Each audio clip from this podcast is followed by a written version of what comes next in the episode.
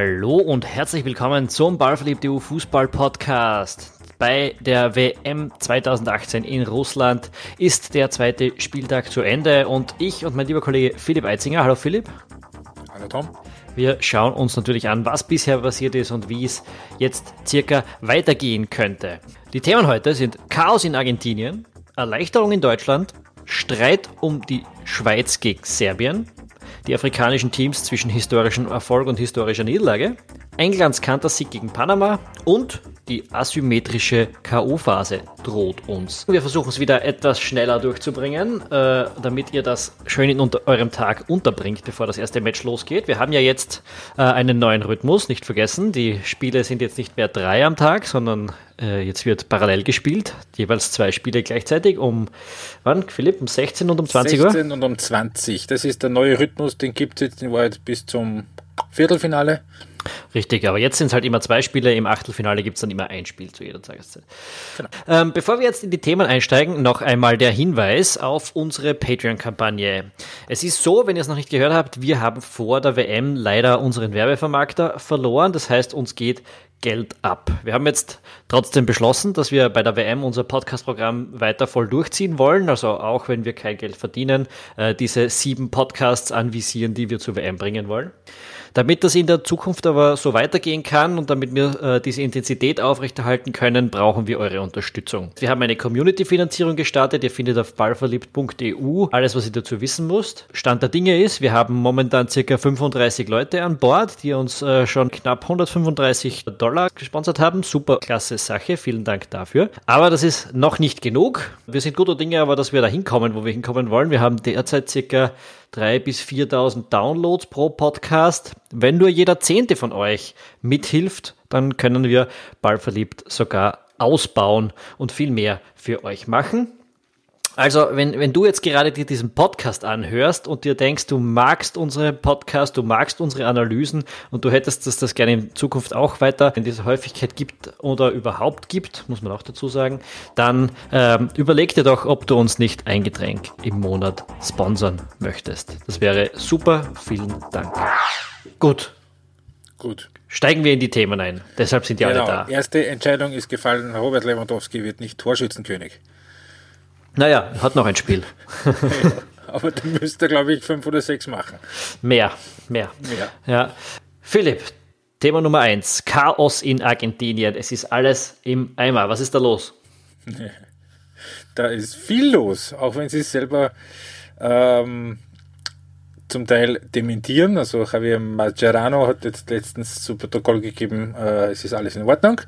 Aber es ist natürlich nicht alles in Ordnung, es ist genau gar nichts in Ordnung. Also nach diesem 0 zu 3 gegen Kroatien, das ein ziemliches Katastrophenspiel war, ähm, wo auch an der Seitenlinie, man hat sehr schön sehen können, die ganze Hilf- und Machtlosigkeit von Jorge Sampaoli schön zu sehen war. Ja, der ist da, glaube ich, 67 Kilometer in den, einen Graden in, den, in die Coachingzone gerannt hin und her. Ich habe ihn noch nie so hilflos gesehen und ich äh, schaue seine Mannschaften jetzt doch schon ein paar Jahre. Ich glaube, das erste Mal 2011 seine Mannschaft bei La U, damals, damals noch, also so, so hilflos äh, habe ich ihn noch nie erlebt und es ist äh, ein offenes Geheimnis, dass die Atmosphäre zwischen Mannschaft und Trainer äh, nicht nur gestört ist, sondern mittlerweile äh, nicht mehr existiert. Äh, er, es heißt, es wird kolportiert, dass es eine Revolte der Spieler gegeben hat, dass Sambole entmachtet worden ist und mehr oder weniger nur noch pro forma Teamchef ist und sich das Team jetzt die Aufstellung ab sofort selber macht.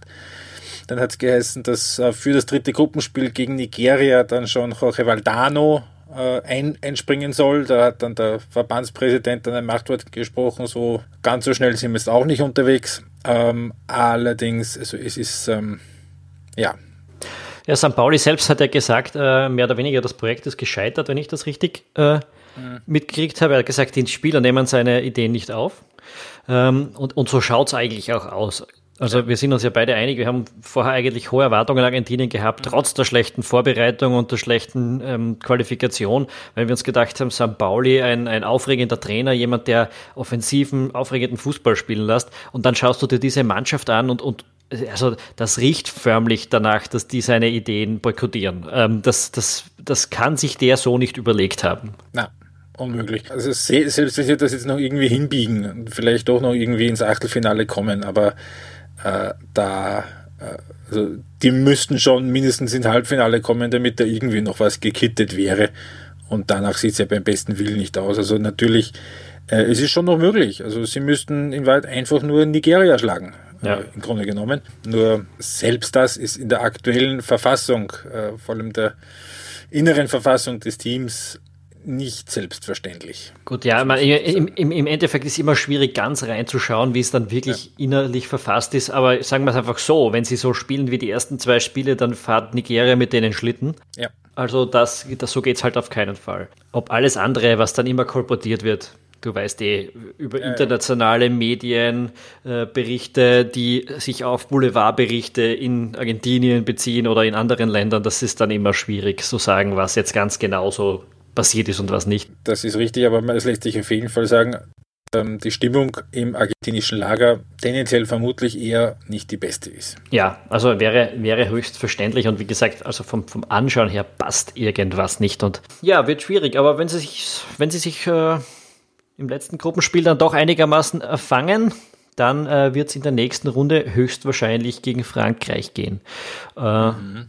Und naja, die haben bis jetzt auch nicht wahnsinnig tollen Fußball gespielt, aber zumindest hat es deutlich funktionaler ausgeschaut. Ja, es hat vor allem so aus, ausgesehen, dass sie äh, grundsätzlich wissen, wa was sie tun und relativ bewusst nur so hoch hüpfen, wie sie müssen. Ja, möglicherweise kann leicht sein. Das sehen wir dann eh, wenn es dann soweit ja. ist. Aber jetzt haben wir noch mal eine ganze Runde vor uns. Äh, der nächste große Aufreger in dieser zweiten Runde, bei der ich ganz ehrlich sagen muss, zwischendurch ein paar Hänger gehabt zu haben, äh, vom, vom, Interesse her, dass es schon ein bisschen zäh geworden ist, äh, weil, manch, weil, weil sehr viele Spiele nicht besonders aufregend gewesen sind. Aber dieses war es schon. Äh, Deutschland gegen Schweden. Große Erleichterung in Deutschland nach dem 2 zu 1 in letzter Minute, mhm. wo Toni Groß in der 95. Minute einen abgelegten Freistoß ins Kreuzeck hämmert. Was halten wir jetzt davon? Das äh, vor allem deswegen erstaunlich, weil sie wären, wenn dieses Tor bei Minute 94, 45 nicht gefallen wäre, dann wäre Deutschland zwar noch nicht theoretisch ausgeschieden, aber de facto, weil dann hätten sich höchstwahrscheinlich die Mexikaner und die Schweden gedacht, na, spielen wir mal locker unentschieden, sind wir beide weiter. Ähm, ja, jetzt ist es ganz anders. Jetzt sind die Deutschen so quasi in der Pole Position auf den Platz im Achtelfinale. Ein Sieg mit zwei Toren Unterschied gegen Südkorea wird in jedem Fall reichen für das Achtelfinale und ich glaube, Tom, da sind wir uns einig, also dass sie da zumindest ins Achtelfinale noch kommen, da ähm, das wird sich schon ausgehen. Nein, ich habe jetzt überhaupt keine, also ich habe überhaupt keine Zweifel mehr daran, dass Deutschland weiterkommt. Äh, das wäre mit, dem 1 zu 1 natürlich anders gewesen, aber mit diesem, mit diesem 95, der 95. Minute hat sich einfach alles geändert. Ähm, und zwar nicht deshalb allein, sondern natürlich auch, weil Deutschland vorher ein gutes Spiel gezeigt hat. Also dieses 2 zu 1 ist in letzter Konsequenz natürlich jetzt glücklich und das ist das typisch deutsche Masel, wie man in Österreich sagen würde. Aber, aber es ist schon auch verdient gewesen. Also die haben was, also die ersten zehn Minuten hatte Schweden sechs Pässe. Und Deutschland 122. Ja, also das ist eine, das ist eine Quote, die habe ich vorher noch nie irgendwo gesehen. ich auch nicht. Ähm, und, und das Spiel ist dann ja auch über weite Strecken so weitergegangen. Also die Deutschen haben probiert, probiert, probiert haben Chancen vergeben. Die Schweden hatten auch welche. Ist jetzt nicht ja. so. Ist jetzt nicht so. Aber im Endeffekt kann man diesen Sieg schon aus der Leistung heraus erklären. Ja, die, Und das war eine Reaktion. ja, die Deutschen waren in der ersten halben Stunde deut deutlich besser, bis zu dem Zeitpunkt, wo Sebastian Rudi ausgewechselt werden hat müssen. Mit der kaputten Nase. Mhm. Äh, und ist dann wieder besser geworden, äh, wie ähm, der Timo Werner vermehrt über die linke Seite gekommen ist und der Mario Gomez eingewechselt, na, ganz vorne gespielt ist. Sie waren in der zweiten Halbzeit schon die ähm, deutlich bestimmende Mannschaft haben sich dann, und auch das ist eine Qualität, haben sich von dem Ausschluss vom Jerome Boateng so um die 80. Minute herum nicht irgendwie zurückwerfen lassen. Der ja schon viel früher kommen hätte müssen. Also das muss von man auch dazu von, sagen. Von, von, dem mal abgesehen, aber auch das ist eine, das ist eine, eine, eine mentale Qualität, die nicht jede Mannschaft hat. Also wenn du weißt, du brauchst ein Tor, du musst gewinnen, und dann, dann bist auf einmal auch noch einer weniger. Nicht nur irgendeiner, sondern erstens der, der hinten einen Pass rausspielen kann und zweitens der, der da vorne die, die Standardsituationen reinmacht. Also. Boateng ist ja nicht irgendwer. Es, äh, es, ist auch in den deutschen Medien sofort der Vergleich gekommen zum zweiten Gruppenspiel 2006, dem äh, späten Tor auch in der Nachspielzeit zum 1 zu 0 Sieg gegen Polen, wo damals das, äh, das äh, Sommermärchen dann so richtig Traktion bekommen hat. Und darauf hoffen sie im Endeffekt natürlich auch im deutschen Lager, dass das jetzt so die Initialzündung war, dass vielleicht doch was weitergeht und man nicht sich jetzt irgendwie in ein Achtelfinale wurstelt und vielleicht dann gegen Brasilien rausfliegt. Ja, das kann natürlich schon passieren. Äh, über das Achtelfinale äh, sprechen wir dann aber noch. So oder so für mich der große Verlierer dieser Partie neben den Schweden ist jetzt eigentlich äh, Mexiko. Ja. Weil die jetzt eigentlich zwei Top-Leistungen gebracht haben, in der Gruppenphase vorne stehen nach zwei Runden und jetzt, wenn es gegen Schweden wirklich äh, schief geht, also dieser eine Ausrutscher, den man ja durchaus normalerweise haben kann in einem Turnier, dann sind die draußen. Also der wird ihnen nicht mehr gegönnt. Wenn die was reißen wollen bei dieser WM, dann müssen sie von A bis Z Vollgas äh, spielen. Ja, sie dürfen gegen Schweden nicht verlieren. Ja. Das, ist, das ist die Vorgabe. Wie ist denn da die Fairplay-Wertung? Weißt du das auswendig? Äh, ich glaube. Äh, äh, Schweden gegenüber Deutschland ist Schweden eine gelbe, äh, ist Schweden da natürlich vorne, weil ja die Deutschen den Ausschluss gehabt haben. Ja, ich meinte gegenüber Mexiko. Die, die, Mexikaner haben eine gelbe Karte weniger als die Schweden momentan. Das heißt, würde Schweden 1 zu 0 gewinnen, jetzt angenommen, es gibt keine Karten in dem Spiel natürlich, dann wären die Mexikaner momentan vorne. Deutschland lebt noch auf jeden Fall. Na, Deutschland ist definitiv äh, nicht weg. Die leben auf jeden Fall noch. Die äh, haben auch, also ich würde es nicht ausschließen, dass die Gruppensieger werden, weil das Schweden gegen Mexiko gewinnt, ist nicht, das wäre jetzt keine Riesenüberraschung. Ja. Das muss man nämlich auch mal ähm, sich vor Augen führen. Denkt einen Satz mal eigentlich zu Schweden doch sagen. Seit Ibrahimovic nicht mehr da ist in den letzten zwei Jahren, haben sie äh, Frankreich besiegt, haben Holland eliminiert und haben Italien eliminiert. Ja, und dann waren sie knapp dran, das auch gegen Deutschland noch zu machen. Naja. Eine andere europäische Mannschaft, oder zwei eigentlich, um die es dann auch noch gegangen ist in, der, in den vergangenen Tagen, das war dieses Spiel Schweiz gegen Serbien, wo es hinten nach viel böses Blut gegeben hat. Warum, Philipp? Was ist passiert? Ja, warum? Ähm, grundsätzlich mal zum Spielverlauf. Da ist äh, Serbien früh in Führung gegangen, hat die erste halbe Stunde dominiert und dann haben sich die Schweizer immer mehr in die Partie reingekrallt, haben dann kurz nach Wiederanpfiff in der zweiten Halbzeit den Ausgleich gemacht durch Granit Xhaka und äh, in der 90. Minute sogar noch den verdienten im Endeffekt Siegtreffer erzielt durch äh, Ceran Shakiri. Dazwischen war noch ein Elfmeter, den die Serben durchaus hätten bekommen können, Schrägstrich müssen.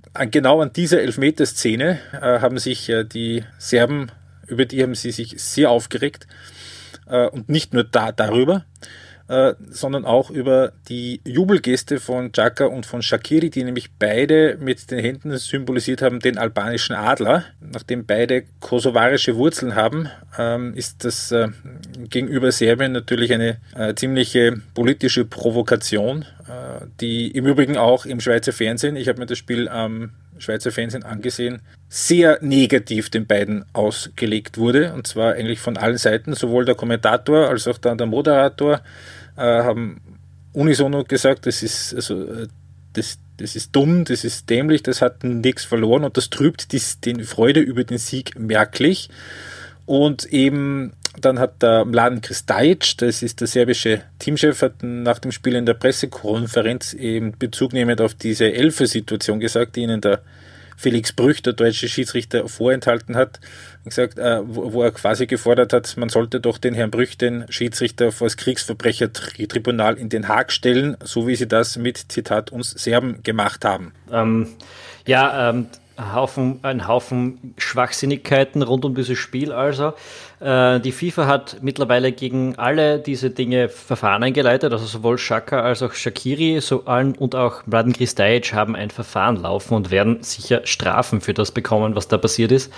Oder ziemlich sicher, würde ich davon ausgehen. Ja. Äh, beim Kristajic, ich meine, ich verstehe prinzipiell die Empörung um den Elfmeter. Ähm, wenn wir jetzt mal von dieser idiotischen, letztklassigen Wortwahl wegkommen, mm, weil das ist für mich die Art von Elfmeter, die bei dieser WM einfach zu wenig gepfiffen wird äh, und wo, wo VAR versagt hat bis jetzt oder bis jetzt einfach nicht eingesetzt wurde dafür, sagen wir es so. Ja, da ist halt die Argumentation, das ist eben kein hundertprozentiges, klar, klar, klares Ding, wie es bei den anderen Eingriffen war, wo halt der eine den anderen dann. Ja, aber das ist ein Schwachsinn. Das sind am, alles ganz, also das ist, das ist zehnmal passiert mittlerweile, das halt dass irgendjemand den anderen. Das zieht sich durch. Na, aber das ist, äh, das ist, das ist für mich Schwachsinn. Also da müssen sie dringend was tun. Es wird es bei dieser WM nicht mehr geben, aber das müssen sie halt in Zukunft dringend machen. Äh, für in meinem, meine, meiner Meinung nach hätten sie dieses Gerangel im Strafraum mit dieser WM endgültig eliminieren können. Das hätten sie ausradieren können aus dem, aus dem internationalen Fußball. Äh, wenn sie da einfach die ersten drei Male, wo das passiert, einen Elfmeter geben, äh, ist das vorbei mhm. und stattdessen haben sie es geschützt. Äh, das ist für mich eine dermaßen dämliche Regelentscheidung, die sie für diese WM getroffen haben die, die ich nicht akzeptieren kann. Ähm, jetzt heute beim, beim England-Spiel haben sie es wenigstens einmal dann doch gesehen. Aber ja, da ist schon viel Schaden angerichtet, meiner Meinung nach.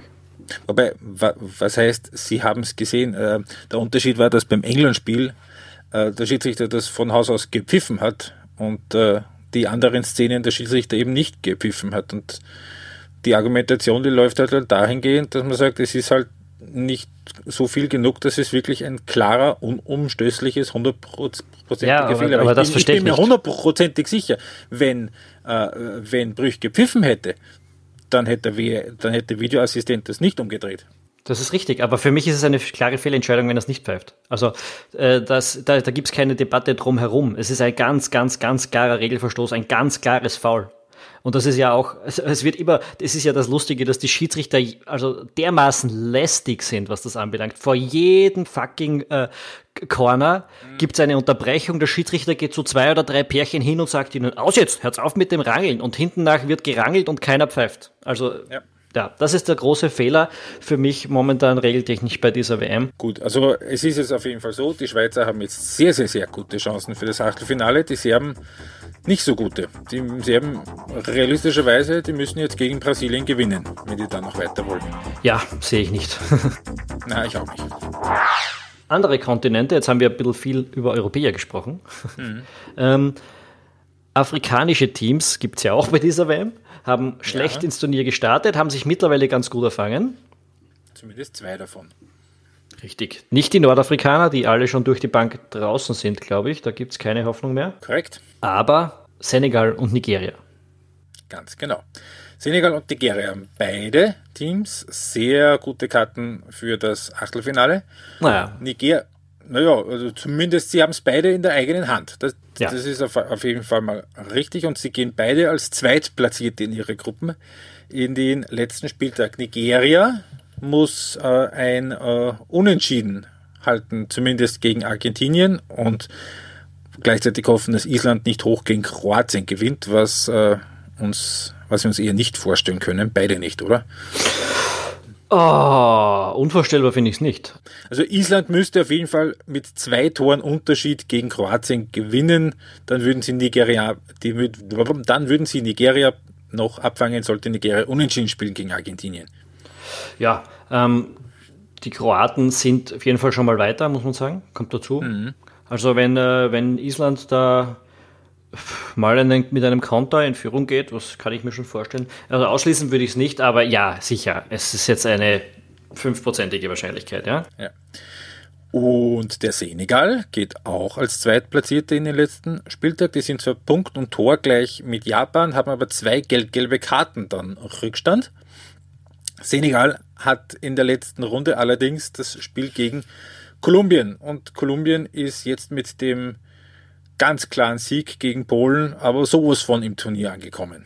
Also ja. das wird nicht leicht. Na, das wird überhaupt nicht leicht. Ich, ich sehe es jetzt eigentlich nicht passieren. Ich meine, Senegal hat jetzt gegen Japan ein gutes Spiel gezeigt, hat mir, war überhaupt eine, eine, eine schöne Partie zum Anschauen. Mhm. Und ich glaube, wir haben die vor dem Turnier vielleicht ein bisschen unterschätzt.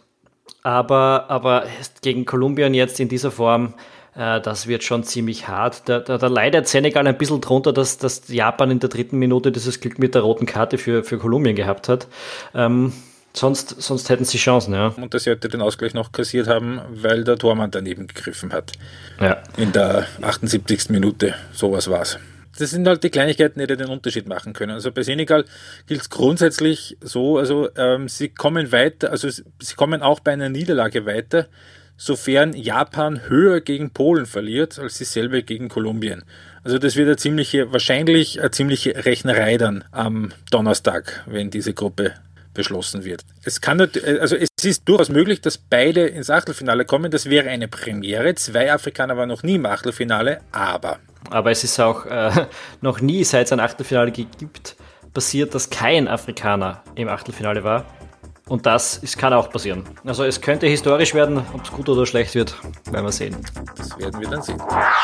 Was ist noch so passiert? England hat 6 zu 1 gewonnen gegen Panama. Schaut super aus. Aber war es auch so super? Ähm, ja, ich meine, das war super, ja. ähm, das war schnell entschieden vor allem. Ja, also da kannst du, das hast du dir problemlos, äh, also viel besser hätte es nicht laufen können für die Engländer. Ähm, sie hätten da nicht viel mehr machen können, aber äh, ist halt kein Gegner gewesen. Also Panama hat so desolat ausgeschaut, dass ich zwischendurch schon überlegt habe, ob ich recherchieren soll, wie die Quoten auf ostasiatischen Wettmärkten momentan ausschauen, äh, auf, auf noch ein paar Tore, weil ähm, das, hat, das hat teilweise lächerlich ausgeschaut äh, und ist deshalb einfach kein Maßstab. Ja, und da kommt halt dazu, dass äh, von den sechs Toren waren vier, also waren zwei Elfmeter, ein Eckball, ein Freistoß, ein Weitschuss, der nicht abgefälscht war und ein Weitschuss, der schon abgefälscht war. Du bist jetzt darauf raus, dass es nicht viel aus dem Spiel raus war. Genau. Ja. Äh, und wie gut England dann wirklich ist, werden wir dann wahrscheinlich auch nach dem Spiel gegen Belgien nicht wirklich erfahren. Das hat mit unserem letzten Thema des heutigen Tages zu tun. Ja. Es droht nämlich eine, eine wirklich asymmetrische K.O.-Phase. Also nach dem aktuellen Stand ist der obere Ast äh, um einiges stärker als der untere. Da wäre jetzt äh, oben wäre Frankreich, Portugal, Brasilien, Deutschland, England. Ähm, gegebenenfalls noch Argentinien und ähm, wahrscheinlich Kolumbien. auch Kolumbien. Ja, und im unteren Ast hast du dann halt, ja, schon auch gute Teams, aber halt eher so drei bis vier und nicht so sechs bis sieben. Also es wäre deutlich leichter. Also und, und, und mhm. Es kann sich noch voll viel drehen, muss man auch dazu sagen, mhm. wenn, wenn jetzt Brasilien aus irgendeinem Grund doch nur Zweiter wird oder Argentinien plötzlich doch super spielt oder Deutschland doch die Gruppe gewinnt oder Frankreich gegen Dänemark den Gruppensieg herschenkt, dann, dann, dann wechselt das alles noch. Aber nach Stand jetzt ist die, der obere erst deutlich stärker. Und mhm. England und Belgien haben den Vorteil, sie spielen hinten raus, die sind die vorletzte Gruppe, die spielt. Und das hat man heute schon gesehen, besonders heute beim Spiel von England gegen Panama dass die hinten nach aufgehört haben zu spielen. Also als sie das 6 zu 0 erreicht haben, war kein Tor mehr erwünscht. Sie haben den Harry Kane sogar runtergenommen, der sich bei diesem Spiel ja eigentlich den goldenen Schuh äh, erschießen hätte können. Führt jetzt in der Tor Torschützenliste. Ich frage mich, was der Herr Ronaldo gedacht hat, wie ihm das die, dieses abgefälschte krumme Ding dann ihm zugerechnet worden ist, dem Kane. und, der, und der Kane damit den Ronaldo überholt hat. Hat ihm sicher sehr gefallen. Das ja bestimmt. ähm, aber, aber da sieht man schon, also dass sie den Kane da runtergenommen haben und ihn nicht noch vier, fünf Hitten machen lassen haben, hat bedeutet, wir wollen jetzt kein Tor mehr schießen, weil jetzt, Stand jetzt sind wir Punkte gleich äh, und durch das Gegentor dann auch noch Tor gleich mit den Belgiern. Das heißt, wir können uns am Schluss aussuchen, ob wir unentschieden spielen, ob wir verlieren oder ob wir das Spiel gewinnen müssen. Äh, je nachdem, in welchen Ast wir wollen. Genau so ist es. Und man, es ist auch nicht, nicht das erste Mal, dass Harry Kane ein Torzug reklamiert wird, wo er nicht so furchtbar viel dafür kommt. Harry Kane, ja, das ist ein, ein typisches Kane-Tor. Ähm, ein typisches Kane-Tor, ja. Naja, ähm, momentan haben es die Engländer dann aber doch irgendwie versaut, weil sie sind trotzdem Gruppenerster, nämlich nach der Fairplay-Wertung. Sie haben eine gelbe Karte weniger bekommen. Genau. Ähm, Jetzt ist es, das finde ich ein bisschen. Das könnte man zur Not noch richten im letzten Gruppenspiel. Ja, ja, aber, aber gerade das willst du vielleicht nicht unbedingt, weil die Gelbe könnte hinten nach noch auf den Kopf fallen. Ja, ja dann wechselst du in der 89. irgendwen ein, der, der dann wen umhackt. Den fünften Innenverteidiger oder ja, so. Aber die Idee könnten die Belgier auch haben. Also, also ich muss schon sagen, wenn das jetzt wirklich alles so sich aus, rausspielt, äh, dann könnte das eine ziemlich unrühmliche Partie werden. Zwei Mannschaften, die keinesfalls gewinnen wollen und schauen, dass sie mehr gelbe Karten als der andere bekommen. Ich freue mich schon drauf, wenn es in der 85. Minute 0-0 steht und acht Belgier gegen neun Engländer spielen. Ah, wenn man sich die Auslosung vorher angeschaut hat, hat man gedacht, das wird nochmal eine lässige Partie zum Abschluss dieser, dieser Gruppenphase und jetzt, also ja. Wenn es wenn's die, wenn's die, wenn's die vorigen Partien nicht richten, dass die beide gewinnen müssen, dann könnte das grauslich werden. Wir freuen uns drauf. Ja. lustig. Und dann, dann hätten wir noch eine Frage aus dem Discord-Channel. Ja, wir haben einen Discord-Channel. Auf, auf ballverliebt.eu könnt ihr äh, den Link finden, wie ihr dorthin kommt. Ein Discord-Channel ist, wo ihr mit uns gemeinsam Fußball schauen könnt und äh, über Chats und Voice-Chats mit uns quatschen könnt währenddessen. Äh, und da hat der User, na bitte nicht, gefragt, mich würde interessieren, ob die VARs sich die Szenen auch in Zeitlupe anschauen können. Philipp. Ja, natürlich dürfen sie. Ähm, dürfen das in jeder, in jeder Geschwindigkeit, die ihnen sinnvoll erscheint, habe ich mir von Colines Erben sagen lassen. Ja, alles andere wäre ja auch sinnlos.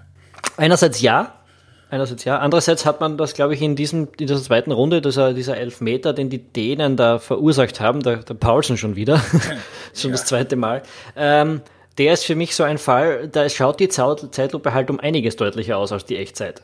Er ist halt so zum Ball gesprungen, Kopfballduell, hat den Ball nicht gekriegt, weil der andere schneller war und da, dann ist er ihm aus einem Viertelmeter auf die Hand geknallt und das hat einen Elfmeter gegeben. Das schaut in der Zeitlupe halt sehr absichtlich aus und hätte aber in, in, in Echtzeit nicht. Ne? Na, also für mich wäre es keiner ge gewesen. Also ich ja war da doch froh, dass ich irgendwie dann ja doch für beide Mannschaften gewisse Sympathien hege und mich nicht irgendwie furchtbar aufregen habe müssen. Aber ja, das, das ist eine Szene, wo ich mir gedacht habe, nein, es gibt aber nicht ernsthaft da anhand der, ja, hat er gegeben. Ähm, ja.